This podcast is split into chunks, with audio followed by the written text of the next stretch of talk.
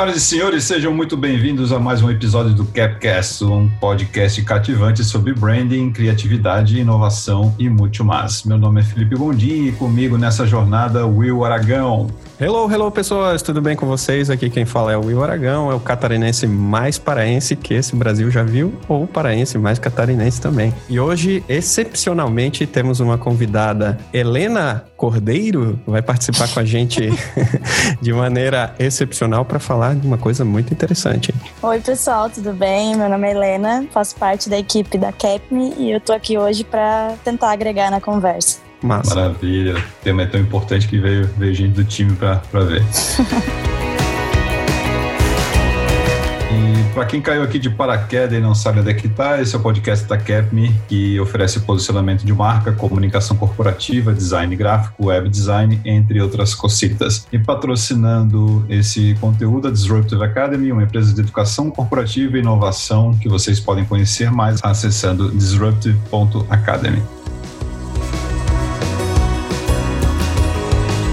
Enfim, a hipocrisia. Nossa convidada de hoje é Juliana Bernardo para falar sobre o propósito das marcas, sobre posicionamento, sobre inovação e sobre como tudo isso precisa acontecer real oficial para ser bonito. A Juliana é head de business inovação da 08 Digital, business influencer na SAP, embaixadora do Startup Grind de São Paulo, embaixadora do Instituto Regeneração Global e mais algumas coisinhas que ela vai nos dizer ao longo desse episódio. Trazendo ao máximo máxima de que a gente se aproxima das pessoas pelas afinidades e se completa pelas diferenças. Eu e a Juliana, a gente tem um histórico de discordâncias e lados B que só nos aproximou e hoje eu tenho o privilégio de ter a Ju conosco aqui no Capcast. Juliana Bernardo, seja muito bem-vinda. Oh, obrigada. Acho que nem minha mãe me apresenta tão bem assim. e se tudo isso de título fosse dinheiro na conta, eu já estava aí te visitando nesse seu cenário maravilhoso. Mas estou super grata pelo convite. Legal que você tocou num ponto que eu quero só começar por aí, né? A gente vê hoje tanta cultura do cancelamento em discordância e quando a gente tem pessoas abertas ao diálogo, né, a escutar o outro, a pelo menos entender, eu acho que é por isso que a gente está aqui juntos hoje conversando e fazendo até um episódio juntos aqui, porque a gente não se cancelou, né? A gente somou. E até hoje a gente tem nossas discordâncias, mas a gente está disposto a ouvir, a agregar. E eu acho que é uma mensagem importante, né, para 2020, aí um ano tão caótico já, que se a gente não tiver aberto um para o outro, provavelmente a gente não faça tantos relacionamentos e tire proveito de olhar nosso lado sombra também, né? Porque tudo que nos incomoda no outro é um espelho de nós mesmos. É muito bacana e te agradeço pelo espaço da gente poder discordar com classe, sem barraco e com consciência.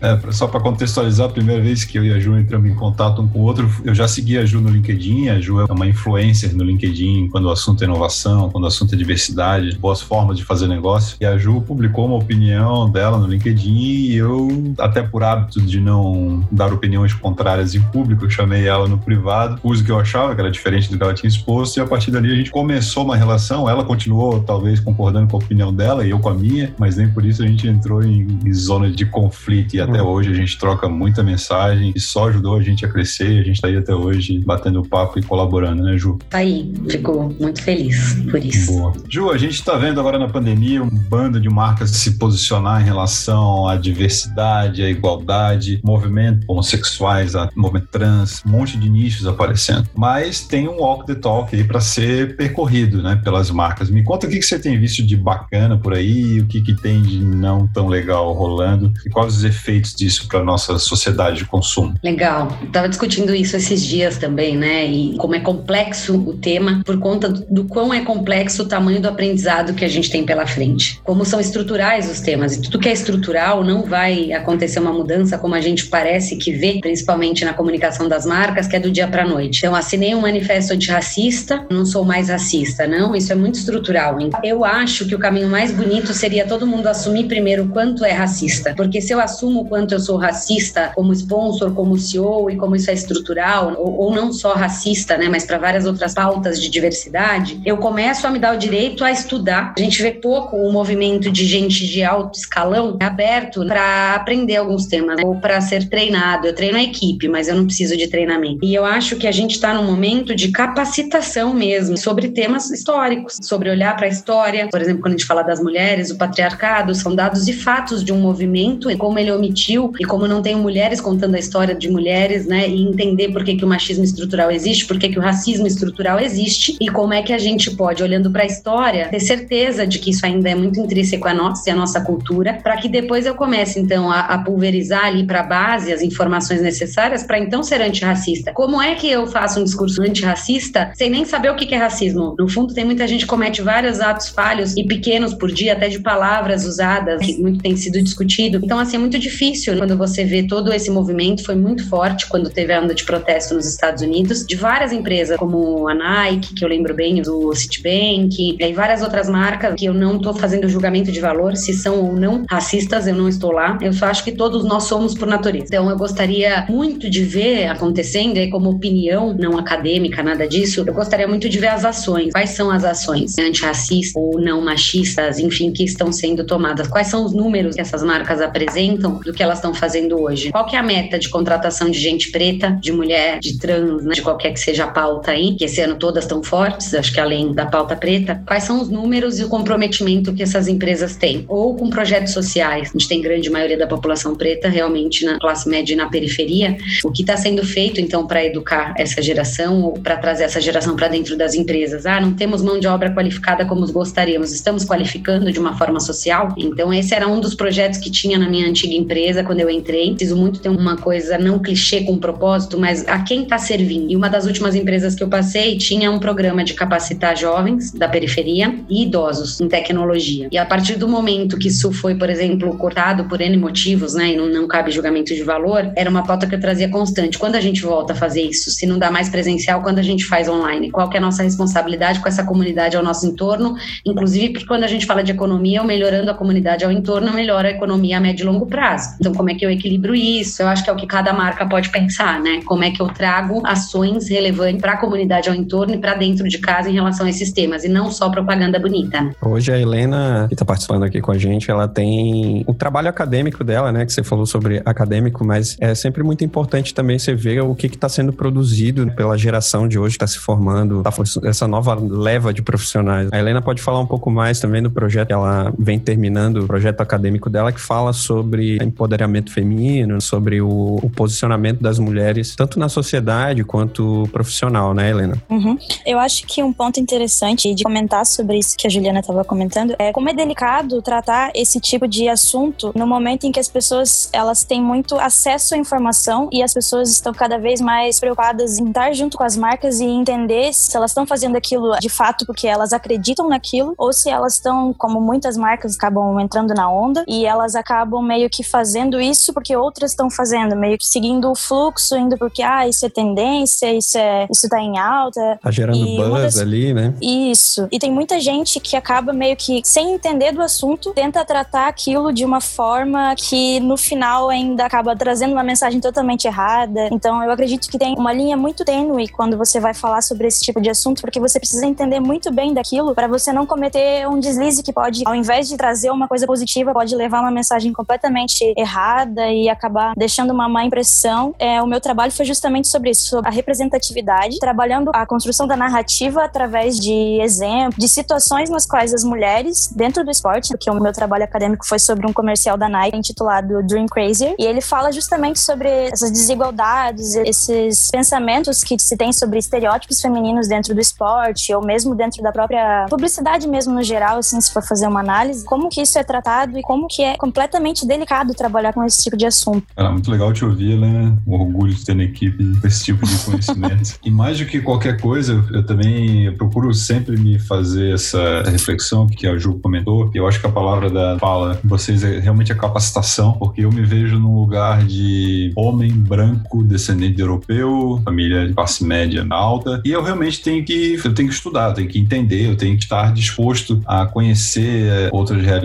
e não entender que é um mimimi, que é um vitimismo. Um negro, um qualquer pessoa que é censurado de alguma forma, eu nunca vou entender o que aquela pessoa está passando porque não faz parte da minha realidade, mas eu tenho que me colocar num lugar de empatia e de entender que, cara, é uma pessoa exatamente igual a mim e eu tenho que lutar para que essa pessoa tenha voz e tenha espaço e tenha condições de brilhar, como qualquer outra pessoa. E a nossa sociedade é feita para que estabeleça um padrão dominante, patriarcal, que nem a Ju falou. Um exemplo disso foi no final do ano passado, eu fui palestrar num teatro no interior de São Paulo. Era uma plateia onde 95% dos presentes eram homens brancos de camisa azul claro. Acho que é o perfil clássico. Pareciam vários clones, assim, né?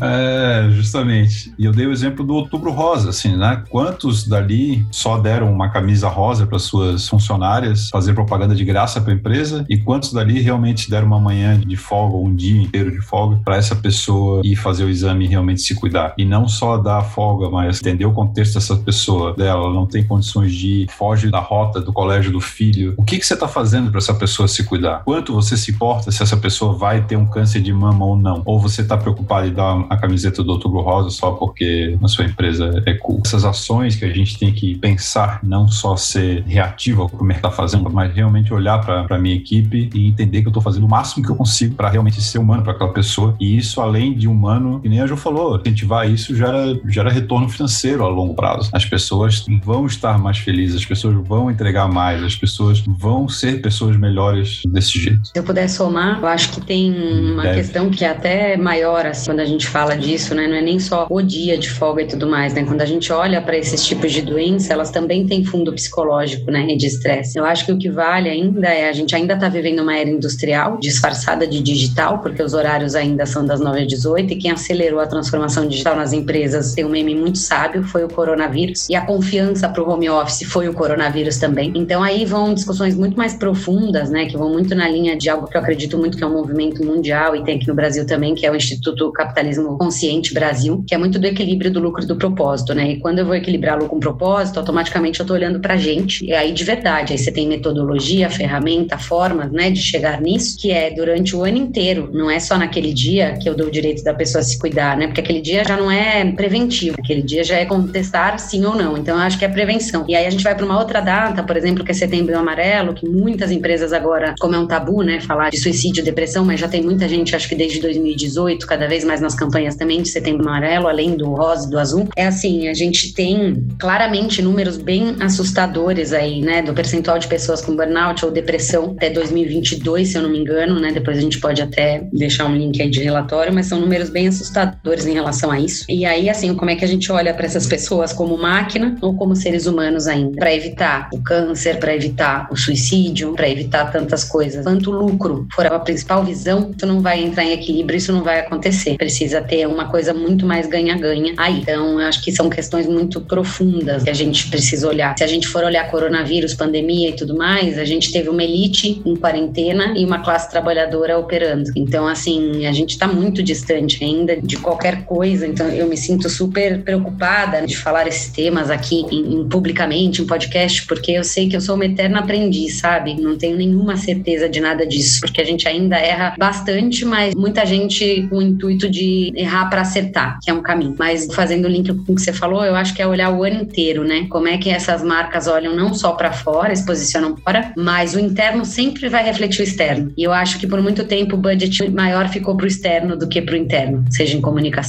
seja em marketing, seja em publicidade, né? Eu olho e mostro muito para fora, mas eu cuido menos de dentro, que é o que a gente faz quando vai para cirurgia plástica, academia, harmonização facial, mas por dentro você está destruído, você está podre, você não, não vai refletir beleza, né? Então é uma analogia bem boba, mas que eu acho que as marcas têm que fazer cada vez mais, né? Dentro para fora e não fora para dentro. É até a tentativa, né? É meio que um disfarce ali para maquiar a coisa. Sim. Ju, Falando sobre esse equilíbrio entre lucro e, propósito, a gente vem vendo um cancelamento ou críticas ferozes aos modelos de empresas de aplicativo, de entrega, principalmente os de, de comida, né? De novo, enfim, a hipocrisia. Existe um discurso pró-entregadores, né? Que eles são explorados, que eles ganham muito pouco, que eles trabalham 12 horas por dia, 7 dias por semana, e é uma verdade. Por outro lado, parte dessa massa que critica essa, exploração, essa pseudo-escravidão, quer pagar o mínimo possível, de preferência com frete grátis. E que chegue o mais rápido possível, né? É, pagar lógico. o mínimo com frete Isso. grátis e que chegue em menos de cinco minutos, né? Justamente. Como eu sei que, Ju, inovação é o teu métier, como que você vê esse cruzamento? Porque muitas vezes o discurso de eu quero, eu respeito e eu gostaria que ele ganhasse muito mais não se aplica na prática na hora de fazer o pedido. Onde é que a gente está errando nesse meio? Putz, aí é uma questão super complexa que eu diria uma palavra assim, coerência, sabe? Coerência coerência, e a gente está aqui para ser mais coerente, né? Eu comecei a trabalhar com inovação consciente, por exemplo, né? Que é algo que busca essa coerência, e me dei conta do meu consumo, por exemplo, né? Eu posso usar muito menos plástico, em casa eu posso fazer todas as coisas bonitinhas e padrão, até para não ser julgada, mas de acordo com a minha consciência. Mas quando eu olho o meu padrão de consumo, porque eu trabalhava em ambientes que pediam que eu tivesse como mulher sempre muito bem arrumada, não podia estar com o mesmo terninho dois dias seguidos e, e tal, tal, tal, não é um consumo coerente.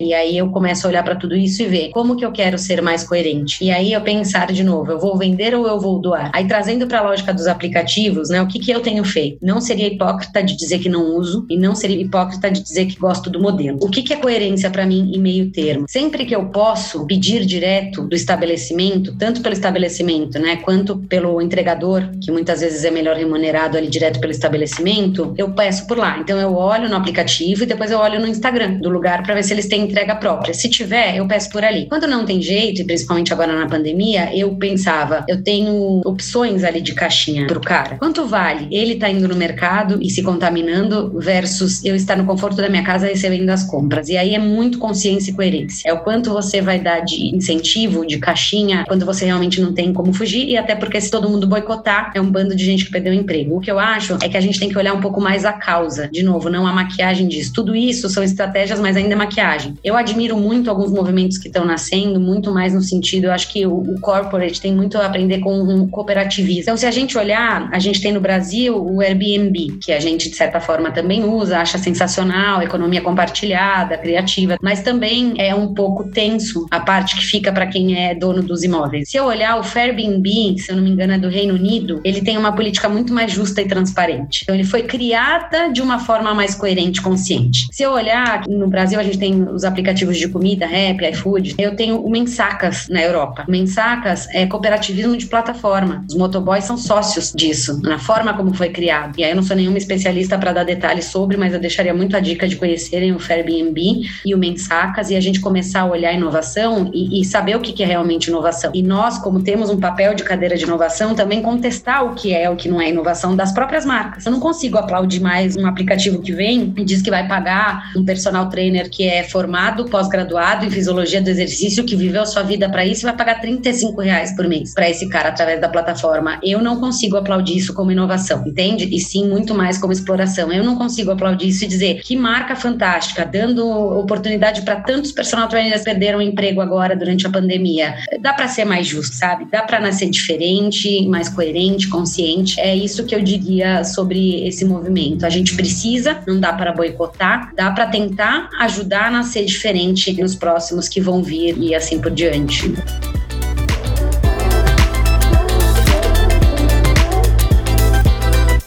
Quando você comentou sobre o coronavírus ter validado tudo o que tem acontecido hoje em dia. Essa, entre aspas, revolução do que vem acontecendo, dos horários de trabalho, do home office. A gente comentou isso em um dos episódios que a gente gravou, que o que validou hoje a, a tecnologia, a maneira com que você lida com os seus colaboradores e os gestores, como eles consomem mais educação e conhecimento, infelizmente foi por conta de uma pandemia, digamos assim, tenebrosa. E aí o que eu queria comentar é justamente sobre o acesso à educação em si. Por exemplo, quando a gente começou a falar sobre a inovação nesse modelo de aplicativo do Rap, do iFood ou do Uber Eats, você disse que você não aplaude o modelo, mas entende como é que vem funcionando. acho que foi mais ou menos isso. Eu também meio que vou por aí. Eu tendo mais a aceitar a maneira como os aplicativos funcionam, que você tem formas de bonificar o seu entregador ali naquele momento, mas eu discordo totalmente das pessoas que estão querendo revolucionar o negócio, falando que você precisa ter uma CLT, que você precisa se vincular com o negócio, que o negócio tem que se, que a empresa tem que se responsabilizar totalmente pelas coisas que acontecem. Nesse aspecto eu vou fazer um pouco do advogado diabo aqui e discordar um pouco, porque você não está dando um passo para frente nesse aspecto, você está voltando a modelos mais antigos de vínculos de emprego, mas eu também entendo que o funcionário ou o colaborador ali, no caso, aquela pessoa pessoa que está participando daquele modelo de negócio também precisa ter uma espécie de garantia de que, olha, eu estou me entregando para fazer o negócio funcionar direito, então, pô, eu preciso pelo menos de algumas garantias, né? Eu tive a oportunidade de trabalhar com o Uber Drive, então eu entendo um pouquinho como funciona, pelo menos o Uber, né? Então, assim, é difícil, não é fácil nem um pouco, assim como trabalhar em agência de publicidade também não é nem um pouco fácil. Para você ter aquele retorno, você vai ter que sempre fazer um, uma hora extra, né? Você sempre vai ter que trabalhar mais do que o necessário. E aí é que tá que eu acho que vem o questionamento de inovação. Como é que a gente vai, a partir dessas discussões, como é que a gente vai desenvolver um modelo de negócio que seja esse ponto de equilíbrio que você comentou entre a pessoa ter um conforto psicológico de estar tá trabalhando naquele local, sabe que está produzindo algo que faz diferença na sua sociedade e não só gerando lucro para outra pessoa e sendo explorado e tudo mais, colocando seu dinheiro numa conta do governo que rende infinitamente menos do que o mercado põe. Então, eu acho que essa é a maior discussão da inovação em relação a esses modelos de negócio, sabe? O lance do coronavírus ter validado várias situações também é algo que me pega bastante, assim, sabe? Eu acho que tem os dois lados, né? Tem o lado de quem está utilizando, tem o lado de quem está consumindo, tem a plataforma no meio, dependendo do viés que for colocado essa lente de aumento, aí as coisas vão ficar melhores ou piores. É claro que para alguém tá bom e aparentemente é, as pontas não estão tão satisfeitas assim com a relação de consumo. Isso pensando em escala, né? São aplicativos que têm como objetivo atingir milhões de pessoas. Mas quando a gente fala de inovação, falando sobre conhecer nosso público e, saber que tipo de valor a gente está entregando para esse público, e aí sim também entendendo uma forma mais justa de cobrar, Ju, eu acho que esses últimos meses, com todas essas, essas coisas horrorosas que aconteceram, né, os movimentos raciais nos Estados Unidos, a própria pandemia e outros movimentos que rolaram, estão fazendo com que negócios de nicho tenham cada vez mais força. Foco muito específico num público, com uma entrega de valor muito clara, por isso relativamente bem valorizado. Eles conseguem valorizar porque a entrega de valor é clara, né? Tem quem compre essa promessa de uma forma muito mais verdadeira. Então, esse é posicionamento de marca na veia, sustentado por inovação. Hoje de tarde a gente estava conversando, você já trouxe alguns exemplos. Queria te ouvir sobre isso. Você falou da Black Money. Dentro desse universo de novos negócios sustentados por causas, o que que tem, como que dá para fazer negócio, como que dá para fazer dinheiro? Qual a sua visão sobre isso? Legal. Eu acho que eu tenho uma visão não tão expandida ainda quanto eu gostaria, né, do assunto. O ano passado eu trabalhei em um report de inovação à la brasileira que a gente chamou, né, que até tinha Carmen Miranda na capa, um foguete na cabeça,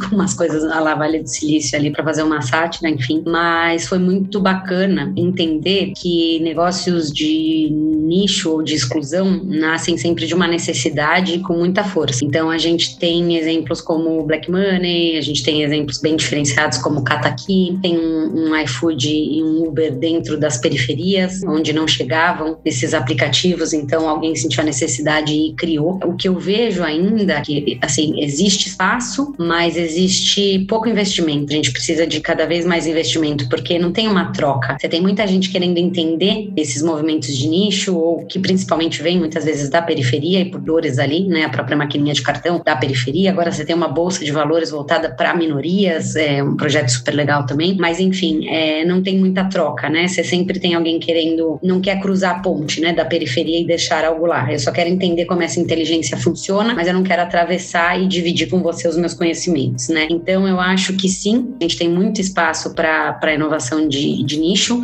mas eu não acho que isso é bom, porque se a gente for olhar, de novo, né? A causa é muito mais embaixo. A gente tinha que ter inovações que atendem o todo. Tu acha que isso é um processo de gentrificação? Por exemplo, eu precisava cuidar daquelas pessoas, entre aspas, e agora já tem alguém cuidando, eu não preciso mais me preocupar com isso. É um pouco disso, não? Acho que até antes, né? Porque se a gente for pensar, o que eu estou dizendo é as inovações deveriam vir para atender grande parte ou toda a população. E aí, a partir do momento que elas continuam nascendo para atender a elite, né? Ou seja, quem pode pagar, ou seja, sempre no final a gente vai cair na mesma conversa que é a falta de equilíbrio no lucro. Quando eu tenho um aplicativo descontando às vezes até 27% de um estabelecimento, e óbvio que eu não estou ali dentro para saber por que dessa conta, mais de 12% a 27% e tal, é muito questionar o, o equilíbrio desse lucro. Então, por exemplo, o que está focado no lucro e no poder de consumo acaba atendendo muito as elites, né? Ou determinados bairros, é, estados, municípios, enfim. E aí não chega, né? Onde tem que chegar. Então, eu acho que eles nascem por uma dor e não é bonito da gente ver o tempo inteiro, não é legal, porque não precisaria se isso chegasse até eles, né? Então, a gente está falando de várias inovações da periferia aqui, né? De black money, de maquininha de cartão, a gente está falando de bolsa, a gente está falando de aplicativos de comida e de transporte, que por não chegar até lá foram criados. Então, assim, a gente olha isso e bate palmo, a gente olha isso e critica o modelo atual. Também não tenho resposta, né? Tô dizendo que é o que hoje é, me vem à cabeça. É nem aplaudir, nem criticar, é tentar entender aonde está a causa, né? Eu acho que a gente precisa ser cada vez mais profundo e entender as causas disso. Então, senão a gente vai sempre aplaudir essas inovações nichadas ou de minoria e tudo mais, quando a gente poderia estar tá consertando uma causa que é maior. Uma coisinha que eu queria comentar. Eu acho que é tudo também um processo, né? É um processo que as minorias, digamos assim, elas, pelo passar do tempo, elas foram acontecendo. Falar sobre, sobre feminismo, por exemplo, chegou no momento que as pessoas identificaram que aquilo era um problema. Quando a gente fala dessas, dessas minorias, eu acho que ainda está num processo de identificação de quais são essas minorias. Que tem muita coisa ainda que a gente não consegue enxergar, por exemplo, quando a gente fala de LGBT, que agora a sigla já é outra, LGBTQIA+, que tem muita gente que, por não conhecer quais pessoas fazem parte, teoricamente, dessa minoria, elas meio que não chegam a olhar para aquilo com um olhar de não, peraí, a gente precisa dar atenção para essas pessoas também. Então eu acho que é muito desse processo de identificar e que as pessoas ainda estão aprendendo, as pessoas ainda estão passando por esse amadurecimento de entender quais são as minorias e por que, que elas são minorias, por que, que elas são tratadas como, como diferentes, como minorias, né? Pessoas que têm o mesmo, o mesmo tipo de acesso que as outras pessoas e por que, que elas não têm esse tipo de acesso. E eu acho que a questão de trabalhar assim com inovação e com diversidade é justamente isso, você entender quem são essas pessoas e fazer coisas para que essas pessoas também tenham acesso, tanto em questão de, de comunicação, de trabalho e Verdade, Helena, concordo bastante. É, e aí volta no ponto de, de educação, capacitação, é, da gente se educar sobre, né? Entender sobre. Eu sou mulher e demorei muitos anos para entender o que foi o que é o patriarcado. E como a minha história como mulher, a sua, né? E de, de todas as mulheres que a gente conhece, foi muito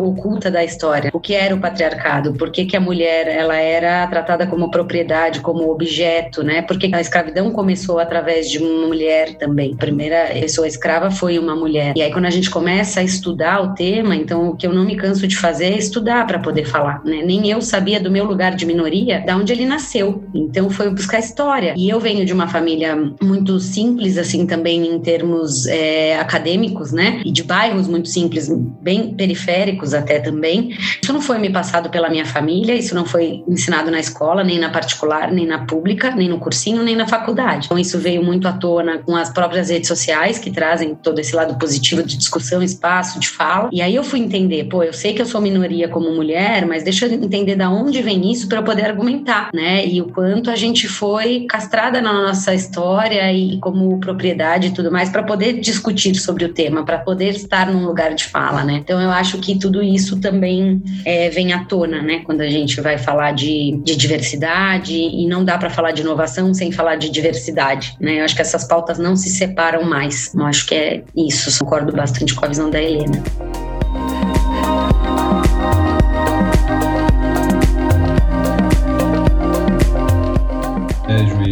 Ficou muito marcado para mim quando a gente estava conversando em outro ambiente que você falou da, da questão das, das maquiagens, né? Das empresas não se importarem ou não atentarem a incluir, a fazer a inclusão. A, simplesmente a mulher tentar usar algum tipo de maquiagem não encontrar o tom de pele dela representado na linha de produto, né? Eu acho que esse é um exemplo claro, infelizmente péssimo, né? De como a gente não valoriza a coisa que mais nos enriquece, né? Aqui no Brasil, pelo menos que é essa, essa mistura, né? Essa, é esse caldeirão de, de gente vindo de tudo quanto é lugar, de tudo que é jeito, de tudo que é cor, de tudo que é crença, né? que transforma é, o Brasil no que é, né? Tipo, nessa, nessa própria conversa aqui tem eu de Floripa, tem você de São Paulo, tem o Will do Pará, né? Então a gente tem um, um mix aqui já de, de culturas das mais diversas e que é muito, é muito sensível é muito, é muito uh, violento, né? Quando, quando você, como ser humano, ainda mais como mulher, vai tentar adquirir um produto que é vendido para você, que tem uma, uma promessa, inclusive, de melhoria ah, como pessoa e não só estética, né? Mas é, a promessa é como melhoria geral e você não se vê representada numa linha de produtos que, que é excludente. Sim. É, é bem complicado e, e, é importante ter esse lugar de fala e ter pessoas com a, com a tua clareza e com o teu posicionamento para que isso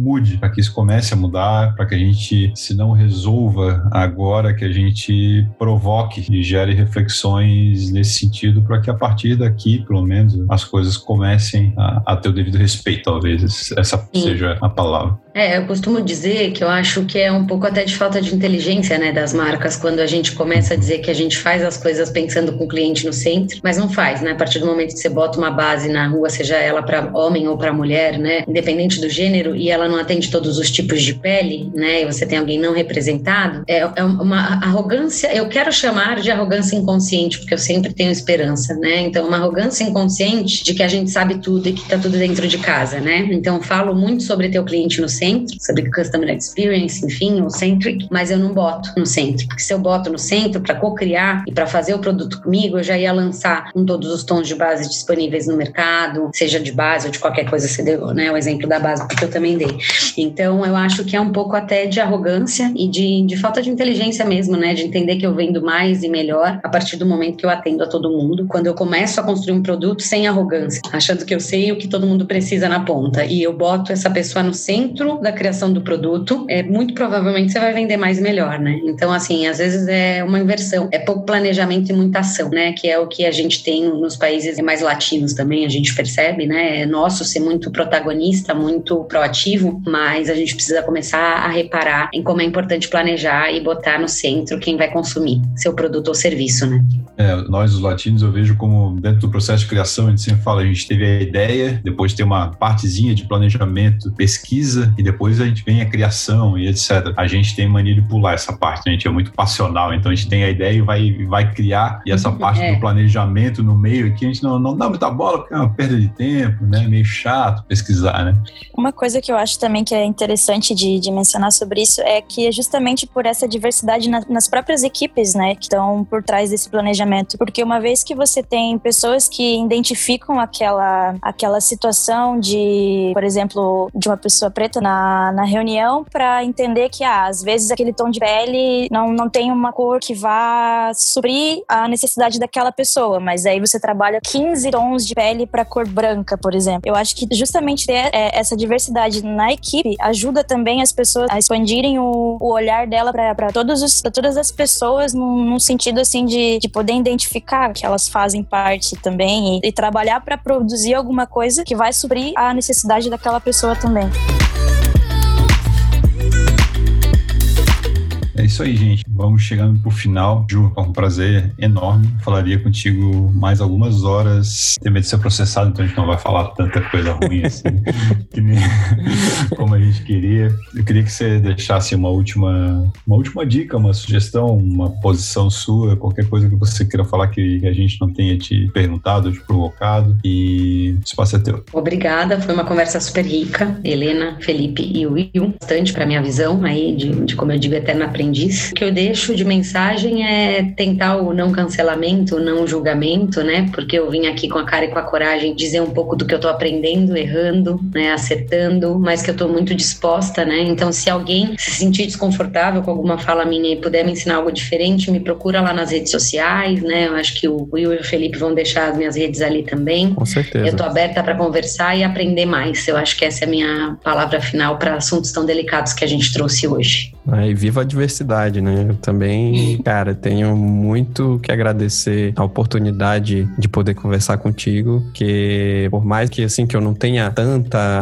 habilidade para lidar com temas tão sensíveis assim, mas escutar e poder ver alguns cases e ouvir pessoas que estão dando a cara e a coragem para poder mostrar assim a humildade que tem para aprender, eu também me sinto muito mais seguro em dizer isso, que eu também aqui não não sou dono da verdade nem um pouco, tô muito longe disso, acho que ninguém é, né? Eu agradeço bastante mesmo pela entrevista que a gente teve aqui, pela sua participação, porque eu me sinto mais. Agora eu, eu tenho um pouco mais de consciência de certas coisas. Justamente esse tipo de, de discussão, essa reunião, é, para vocês terem, por exemplo, visões diferentes, ela ajuda a expandir a mente com relação a assuntos que talvez não sejam sensíveis, digamos que no seu radar de, de sensibilidade. E esse tipo de conversa, ela agrega justamente para você poder ter essa perspectiva diferente e essa visão diferente de parar e pensar: peraí, talvez eu não esteja olhando para isso e talvez isso seja realmente a dor de alguma outra pessoa. Então, isso, essa conversa, assim, ela agrega bastante e também ela leva para outras pessoas visões que talvez essas pessoas não tenham contato. Tem um,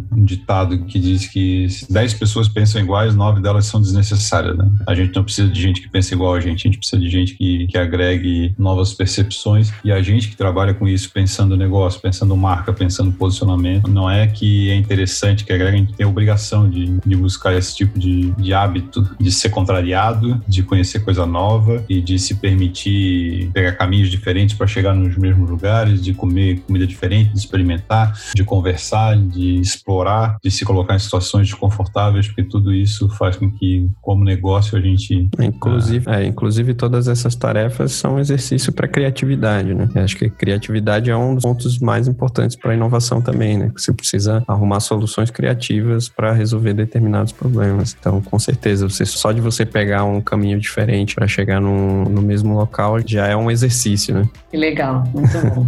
então tá, Ju, obrigado, obrigado mais uma vez, tá? Galera, é, é, falem com a Ju, se discordarem dela, procurem ela mesmo, porque ela é mega receptiva. E, ali, e aliás, ela tá aqui hoje por causa disso, porque ela foi um dia é, mega receptiva e a gente começou a aprender juntos a partir dali. Galera, era isso. Mais um Capcast encerrando. Fique ligado nos próximos episódios. Acessem o noso site capne.com.br e acessem nossas redes sociais também, que ficarão na descrição aqui deste conteúdo. Valeu, até a próxima. Valeu.